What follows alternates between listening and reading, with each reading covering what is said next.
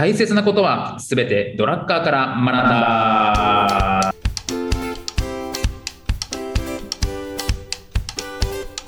ということで、はい、えーこんにちは中野秀俊です。こんにちは、小沢裕二です。この番組は公認会計士税理士でありながら企業に対して組織論のコンサルもしてしまうドラッカー大好きおじさんの小沢裕二と弁護士であり会社も経営しているにもかかわらずドラッカー素人おじさんの中野秀俊がドラッカーの言葉をヒントに経営組織論などをテーマに語り合う番組です。よろしくお願いいたします。はい、ということで今日もやってまいりました。大切なことはすべてドラッカーから学んだでございます。小沢先生、今日もよろしくお願いします。はい、お願いいたします。はい、ということで2月に入りまして、あっという間ですね。もう2月。そうですね、もう2024年もだいぶ過ぎましたね。そうですね。もう今年も終わりますね。本当にね。2024っていうので、まだ違和感持ってたんですけど、もう5です。そうですね。もう今年も終わります。もう1回、1ヶ月はこんな感じで終わるんだったら、多分これをね、12回繰り返せば、もう終わる。まず11回か。繰り返せば終わるというところなので、もう終わります。でもね、でも終わるっていうんですけどね、今年ね、はい2月が29日なわけですよ。あら、そうか。うるそれが嬉しくて嬉しくて、あ、そうですよね。税理士さんは特確に、定ね、確定申定告。申告までの日が1日多い。どんだけギリギリやってるすごいな、税理士さん、マジで。尊敬するよ、本当に。これ分かるけど、28だったら先生、はい。1ヶ月が何パーセントになると思いますか？それが全部平日やったら。え、ね、どういうこと？どういうこ例えばね、はい先生が飲食店やってるとするじゃないですか。とはいはいはいはいはい。顧問料だったら2月だろうが、1月だろうが一緒やと思うんですよはいはいはいはい。これね、2月10%売り上げ減るんですよ。なるほどね。そうだね。給料はみんな一緒なのに、確かに。家賃とかも一緒ですもんね。店舗だったらね。固定費は全然変わらないのに、売り上げだけ10%下がっても、致命的ですよね。確かに。従業員の給料も変わらないしね。そうそうそう。本当だ。これがね、29になるだけで3%回復するんですよ、売り上げが。確かに、確かに。ね毎年売るとしたらいいのに。本当ですね。なんで28なんでしょうかね。本当ね。2月だけね。ね、なんで2月だけなんですかね。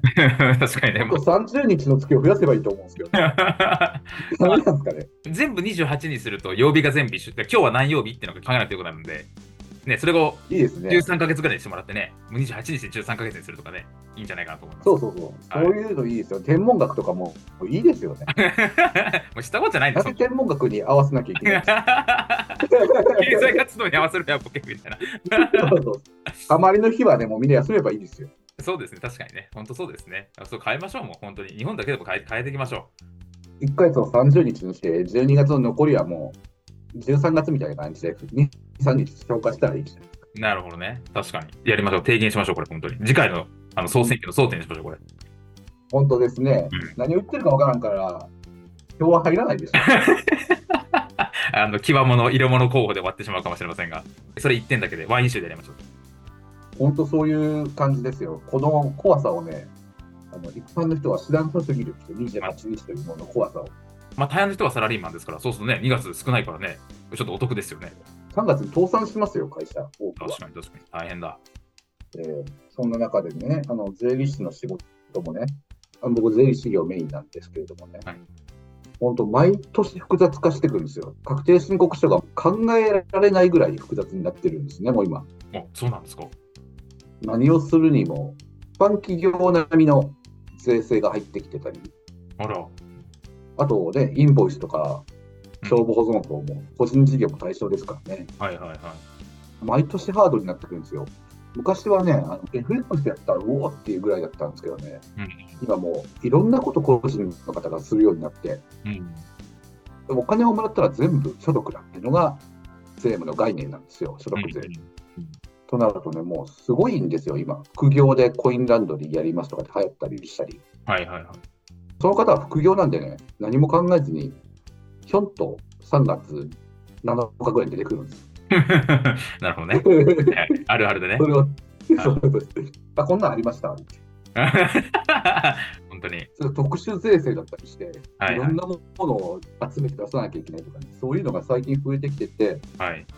ね、確定申告がね、医療費控除とふるさと納税ぐらい、ね、2箇所から企業になってますけど、うんそういう方がほとんどいないっていう状況ですよね。うん不動産もあったりね、いろいろ、本当、いろんなことを国が提言するたびに税理士に負荷がかかるっていう時代ですね。大変ですね。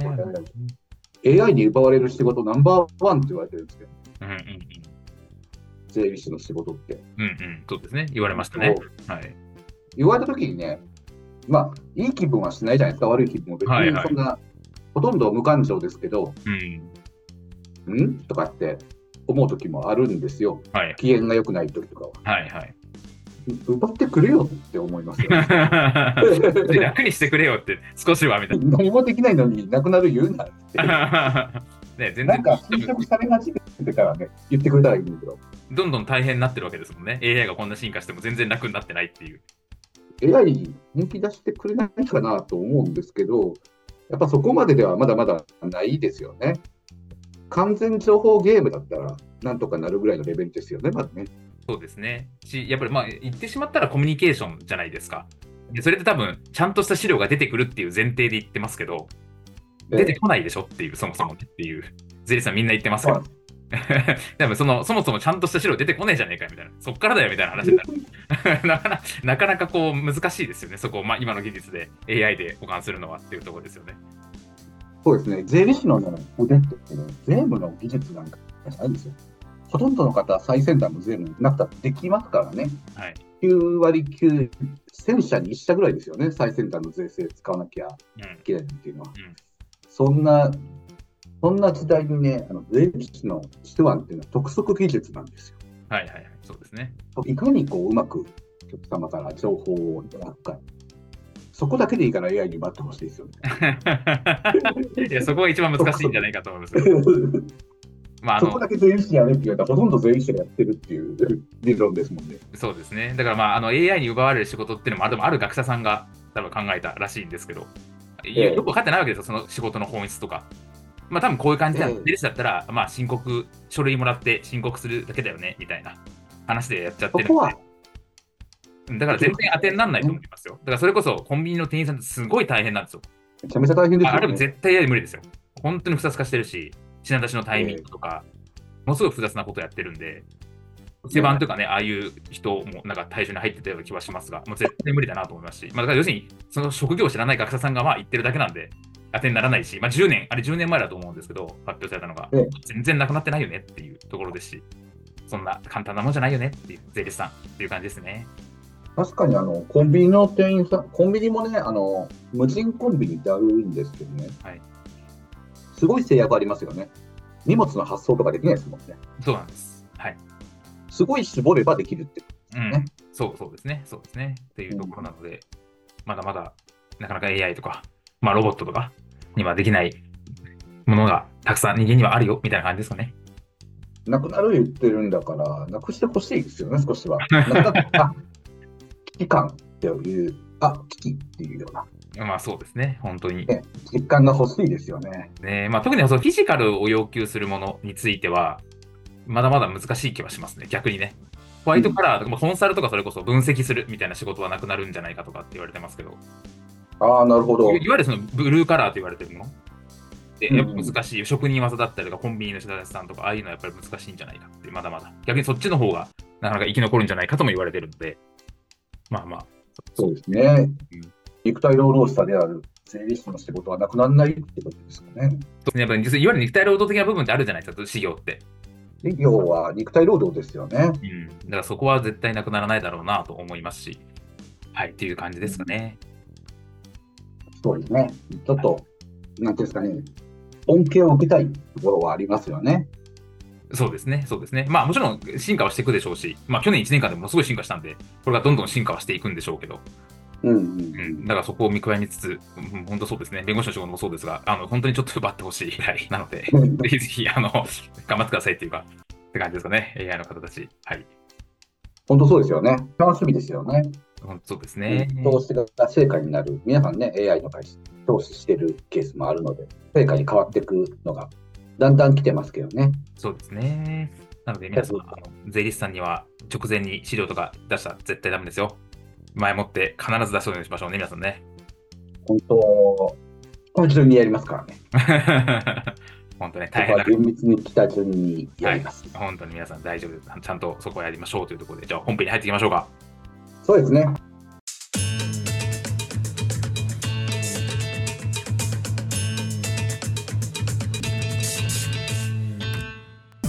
ことでです。で今回はねうん、多角化、多角化についてはいですね。いろんな事業をはい一つの会社でやるっていうのが多角化。今その定義がね、もううやむやになってきてるんですよね。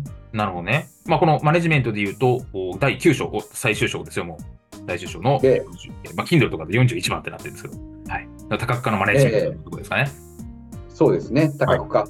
ええはいドラッカーの時は多角化っていうのが明確に定義された言葉だったんですけれどもね。はい今は多角化ってそんな言われなくなりましたよね。うんうんうんなぜかっていうと分社化するんですよね、今は。うん。うんうんうんどんどん分社化していくので、うんうん。多角化っていう言葉自体がもうなくなってきてる。うんやってることは一緒なんですけど、うん一つの会社でいくつもの事業をやるっていうことがもうなくなってきてるのが多いですかね。うん。うん、確かに。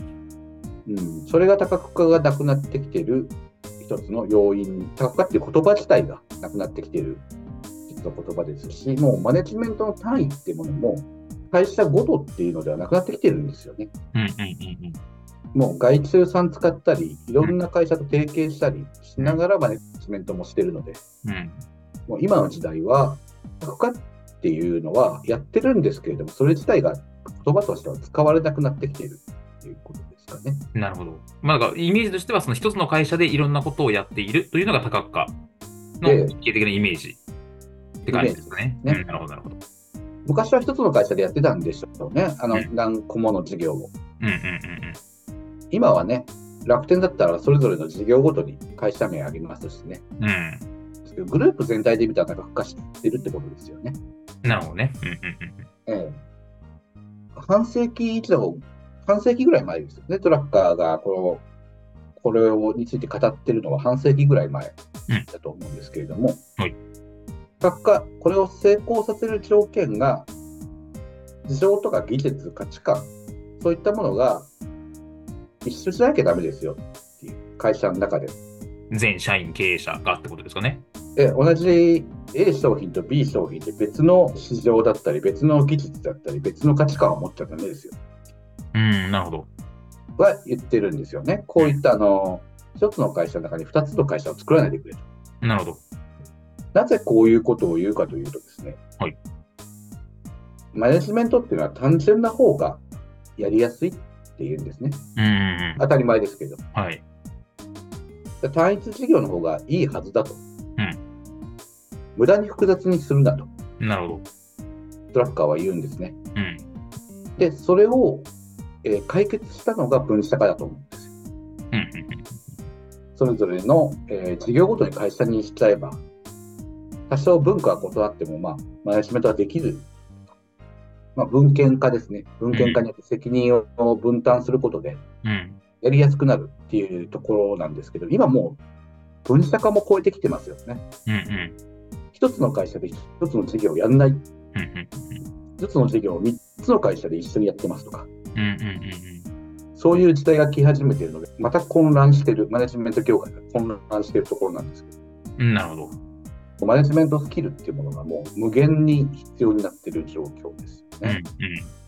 こういった中で、えーまずは一つの会社で2個以上の事業をやることを想定してたんですけれども、それに対しては、一つ一つの事業を会社化にする、会社に一つの会社にしていくことで解決したかに見えたんですけれども、うんもう会社を超え始めてるんですよね、マネジメントが。うんうん。会社を超えちゃうと、ちょっともうどうなるかわからないっていうところが今、論点になってきているところかなっていう。ドラッカー書いてないんですけど、そこまではドラッカーの時代は来てなかったので、なるほど。会社を超えるっていうのは、一つの事業を複数社でやるっていう、そういう概念ですよね。うんまあ、一つのグループっていうんですかね。分社化してるところはあると思うので、まあ、一つのグループだけじゃなくて、二二つ三つのグループで共同でいろんな事業をやっているっていう例も増えているっていう、そういう感じ？そうですね。例えば、合弁とかは、まあ、昔からありますけど、合弁も一つの手段ですよね、合弁会社とかに。はいはい。え一つの会社だけではリスクもあるしとかっていろいろからかかるからっていうことで、多くの会社でやるんですけど、最近めちゃめちゃ多いですよね。あの細かいところ、これは確かに共同ではないかもしれないですけれども、例えば、マリオのキャラクターを使いますとかっていうお菓子とかたくさんあると思うんですけどもね。はいこれ全部任天堂が出してるわけではないんですよね。うんうんお菓子の会社が出してるんですよね。うんうんこれはただ使ってるだけかもしれないっていうところは確かにあるんですけれども、一つの事業に一つの会社だけで関与しないってことは増えてきてると思うんですよね。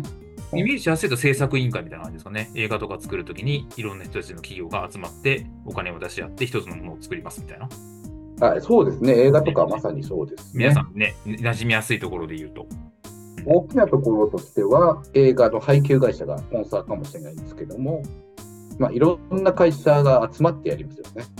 そうですね。まあ今多分なんとか制作委員会が多分主流だと思うので、なるほど。的には多分一つの、ね、ところが作るっていうよりもいろんなところ、まあ広告代理店、うんテレビ局、ほかほかみたいなところがお金出し合って作って収益は分配するよねみたいな感じ。そうです。うん。昔でいうと大公開時代みたいな感じですね。うん。たくさんの方がお金出し合って、うん終わったら生産しようみたいうんうんうんうん。な。うん。あとあれですよね、まあ、ヒートデックとかもそうですかね。えっと、ユニクロと東レでしたっけ？の共同事業みたいな感じで生まれた。多いですよね。うん、とか、そういう感じ？そうそうそうそうう。ん。プライベートブランドとかもね、いろいろ、なんかうん。企業の垣根は超え始めてるなっていうところがだんだん見え始めてきてますよね。なるほど。昔もあの、ZOZO 今、ソフトバンクのやつですけど、一緒にやってましたもんね、しばらくはずソフトバンク、ヤフーと一緒にやってましたよね。うんうんうんうん。うん、そういったところもあるので、本当にあの企業の垣根ってものがなくなってきている。それぞれが専門家が進みすぎて、一つの会社では一つの成果物を作れなくなってきているっていう事態が出てきているっていうのが、その企業にすら超え始めているっていうところの考え方です。先生、じゃあ、それなのに、多角化についてどうですかっていうメリット、デメリットってありますかねっていう今、デメリットっぽいことを話したら、メリットってありますかね？うーん。えっと、その一つの会社で複数の事業をするってことですか？そうですね。うーん。ななんだろう？まあ、い一つの会社じゃなくてもいいんですけどね、今だったら分社化するってことです。はい。でも分社化してもダメか。もうあの、簡単に言うと、分社化しちゃうとその会社が潰れても、もう一個の会社が残りますもんね。ああ、だからそこあると思いますよ。うちも法律事務所とか社労士事務所とか MA の会社とかいろいろ、まあいろんな事業があるんですけど、全部確かに分社化してるんですよ。会社を全部分けたんですね。そうですよね。でそれはまた確かに、えっと、一つは意思決定がの明確さというか、まあ、うんマネジメントのしやすさです、規模をちっちゃくしよう、マネジメントのちっうんちゃ。くしようっていうのと、それと会計の明確さみたいなええところで、だから責任の明確さみたいなところ、おっしゃる通り、一つの事業がダメになっても、そこの会社がダメになるだけで、他は OK だよねみたいなところもあるなっていう感じですかね。そうなんですよね。うんなので、こういうことを話すときに、いや、多分ね、もしかしたら分社化するっていう、今の手法がないと考えた、あの、グループはグループでしょっていう考え方ですね。うんうんうん。連鎖倒産するっていう考え方を入れた方が、スッと入ってくるかもしれないですね、今回の議論に関しては。例えば、中野先生がやってる、不採算の社労士業務あるじゃないですか。うん。いや、いや、ああるじゃないですか？って言われても、ごめんなさいまあ そうですね。まあ聞いててまずいな。いや、二人さんじゃないんだよ。全然、あの、正直、あのダメダメ。あの、架空の事例じゃないから。人いるから、これ。かかってるよ。なんかすごい、なんか痛いとこ疲れたみたいな。いやいやいや危なかったよ。ノリで言おうかなと思ったけど、危なかった。でこれ聞いたらどう思うんだと思って。いや、全然、あの、みんな頑張ってるんで、ちゃんと儲かってるんですけど、ありがたいこと。まあ、仮にね、はいはいはい。仮に不採算だとするならば、先生のあの投資会社もコンサル会社も弁護士会社も潰れる、弁護士事業も潰れるという概念で考えたと多角化するメリットってありますか？うーん。連鎖倒産するっていう。なんだろう。なんか、時代の変化に、事業ってどれ当たるか分かんないじゃないですか。ええだから、なんかいっぱいやっとくと、どれか当たりそうだな、みたいな。そうですね。うんあの、多分ドラッカー言ったら怒られるんですけど、そう、今思った。絶対こんなこと言ったら怒られるだろうな。あの、怖いかもって言われるだろうなっていう。そうです。間違ってるどころではない、有害だっていう。まああの決め台詞ですよね。そうですね。まあ、まあ、今のちょっと半分冗談なんです。思うのは、まあ、うちの事業で言うと全部つながってるんですよ。ええね法律事務所、労事務所、MA のいろいろんな事業があるんですけど、すべてつながってるんですね。ええ入り口はどっからにしてもすべてつながるっていうか、どっかの会社で入り口があると、すべての会社で売り上げが上がるみたいな感じになってるので、うんそういうと、だから入り口が一つよりも、入り口が複数で、やった方が売り上げも上がるんではないかな、みたいな感じはあるかなと思うんですね。そうですね。うん。それわかります。あの、それは、あの、ドラッカーも例に挙げてますよ。はいあの簡単に言えばシナジー。ああまあそうですね。そうそうそう。それそれ、シナジーシナジー。お客さんにとって必要だから作らざるを得なかったっていうのもありますし、ああまあそうですね。そうですね。どう。いう理由かわからないっていうところからですけれども、うん。でもまあ、市場技術、価値観っていうのは一致しながらやってってると思うので、それはうまくいくケースだと思うんですよね。うんうんうんいくら二人さん、社労士事務所が、うん。大さんじゃないんだよ。代表だよ。ちゃんとみんな頑張ってんで、従業員。おかしいでしょ、僕は。あそこは二重さんだっつったら。びっくりするよ。そうだよ、本当に。大丈夫。かなと冗談ですけれどもはいはい、ね冗談じゃないっていうリアクションでしたけど、どう僕は冗談です。みんな頑張ってくれてるから。もう本当に。ありがとう、みんな。ええはい。ありがとうといったところで、じゃあ、一回切りますか？一回切りますか？というところ、これで切っていいの大丈夫なのかな？みんな、社労士事務所の皆さん、ありがとう。ありがとう。